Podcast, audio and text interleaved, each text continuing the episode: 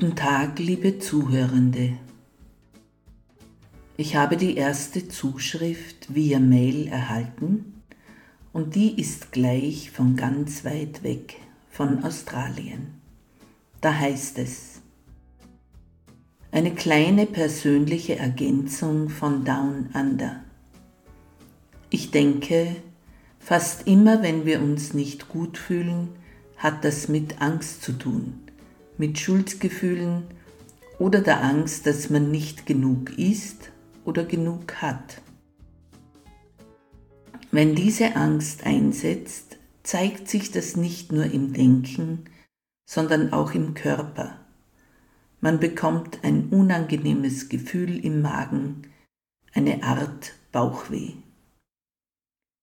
Wenn ich mit diesem Gefühl nicht mehr weiter weiß, dann sage ich Folgendes, bis ich mich wieder besser fühle. Gott, ich gebe mich in deine Hände und du wirst das für mich einrenken. Danke. Es braucht selten lange und das Bauchweh vergeht. Das ist alles. Viele gute Gedanken. Annemarie aus Sydney. Danke für dieses Stoßgebet vom anderen Ende der Welt. Wer es in der Originalsprache hören will, um es für sich selbst zu übersetzen, da lautet es so. God, I put myself into your hands, and you will sort this out for me. Thank you. Elisabeth schreibt, Liebe Raffaela, danke für den Blog, mach weiter so. Allerdings denke ich, dass wir Menschen nicht nur in gut-böse Kategorien handeln oder denken, sondern es sehr viele Grautöne dazwischen gibt. Unsere Entscheidungen sind oft von diesen Grautönen geprägt, oder siehst du das anders? Danke Elisabeth für deine Zuschrift. Wenn ich sage, dass wir Menschen Macht haben, Gutes zu tun oder Böses und diese zwei Dinge wie zwei Polkappen gegenüberstelle, ohne Grautöne zu beachten, dann spreche ich nicht von Einzelentscheidungen, sondern von einer Grundhaltung. Ich kann Gutes für mich und meine Mitmenschen wollen. Dass mir das nicht immer so wunderbar gelingt, wie ich es plante, weil ich eben auch voll menschlicher Regungen bin, mit denen ich nicht immer so gelassen umgehen kann, wie ich möchte, das sehe ich wie du. Nur hindert mich das nicht daran, mich trotzdem grundsätzlich für das Richtige und Gute entschieden zu haben. Ich will das Gute, auch wenn ich es nicht immer so leben kann, wie ich es mir wünsche oder vornehme. Gleichzeitig gibt es Menschen, die morgens aufstehen und sich überlegen, wen kann ich heute wie betrügen, damit ich an mehr Geld komme? Oder die zu sich sagen, wie plane ich den perfekten Bankraub? Das bezeichne ich als böse Grundhaltung.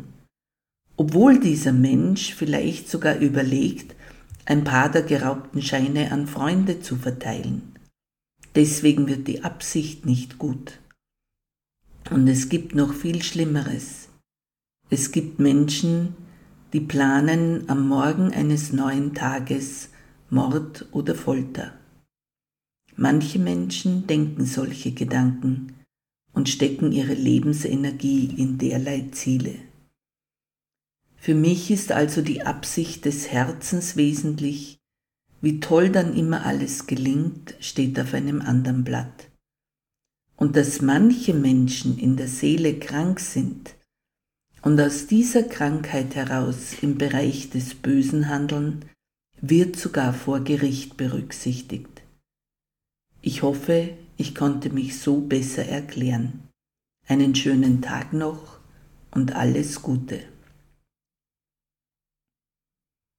Bernie schreibt, Hallo Raffaela, Gott minus Kirche, das hört sich cool an für meine Ohren.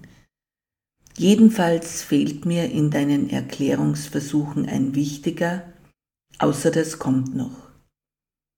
Viele Menschen sehen Leid als Hilfe, etwas zu lernen. Gilt das auch bei Gott minus Kirche? Lieber Bernie, Leid und Lernen hängen schon zusammen. Und du hast recht, das wurde nicht erwähnt. Allerdings mache ich eine Differenzierung zu dem, was hinlänglich vermittelt wird. Von manchen Kirchen und auch Privatpersonen höre ich die Erklärung so. Fast brauchen wir das Leid, damit wir etwas lernen können, uns weiterentwickeln können. Ohne Leid keine Weiterentwicklung im Menschsein. Da ergibt sich für mich die Frage a. Warum braucht der eine schlimmeres Leid als der andere, um etwas lernen zu können? Ist er dümmer oder ist er gesegneter? Oder darf der mit dem schlimmen Leid einfach mehr lernen? Dann ist es aber ungerecht, dass des einen Sohn stirbt und der andere hat ein bisschen Hüftschmerzen. Und was lernt der Superreiche, der sich sehr viel Wohlbefinden kaufen kann, wenn auch nicht vollständig? Zweite Frage. Wozu tue ich dann etwas gegen Leid? Dann würde ich doch den Lernprozess abkürzen und unterbinden. Mich erinnert das etwas an die Karma-Lehre im Hinduismus. Ich wage es, das Pferd anders aufzuzäumen. Wir brauchen kein Leid. Gott hat es nicht so geplant. Aber wunderbarer Kreator, der er ist, der aus allem Bösen Gutes macht, wurde der Leidkomponente als pures Schicksal der Riegel vorgeschoben. Seitdem ist es so, dass aus Leid immer Gutes werden kann, wenn wir Gott und die Zeit die Wunden heilen lassen. Wer natürlich ermordet wurde, dem hilft das wiederum wenig, eher seinen Hinterbliebenen. Ich hoffe, ich konnte mein Versäumnis noch auffüllen und danke für den Hinweis. Ich bedanke mich für alle Zuschriften es gibt einen Newsletter, wenn man ganz runter scrollt auf der Homepage, mit welchem man automatisch eine Erinnerung an den nächsten Podcast zugesendet bekommt. Bitte tragen Sie sich dafür ein, wenn Sie den Pod regelmäßig erhalten wollen. Im Moment ist die Funktion noch nicht aktiviert, aber demnächst wird das geschehen. An der Seite mit Quellenangaben wird schon gearbeitet und wir planen auch noch eine mit religiösen Witzen. Und sicherlich haben Sie schon gecheckt, dass der Podcast und die Homepage auch in einer Version für das Handy existiert. Schauen Sie mal rein, wenn Sie im Bus fahren oder lassen Sie es laufen, während Sie mit dem Auto zur Arbeit fahren. Und schreiben Sie mir Ihre Gedanken, Ihre Anregungen und auch Kritiken. Bis Sonntag, 11. Dezember zum Themenkreis Advent und Weihnachten. Und Gott segne Sie. Amen.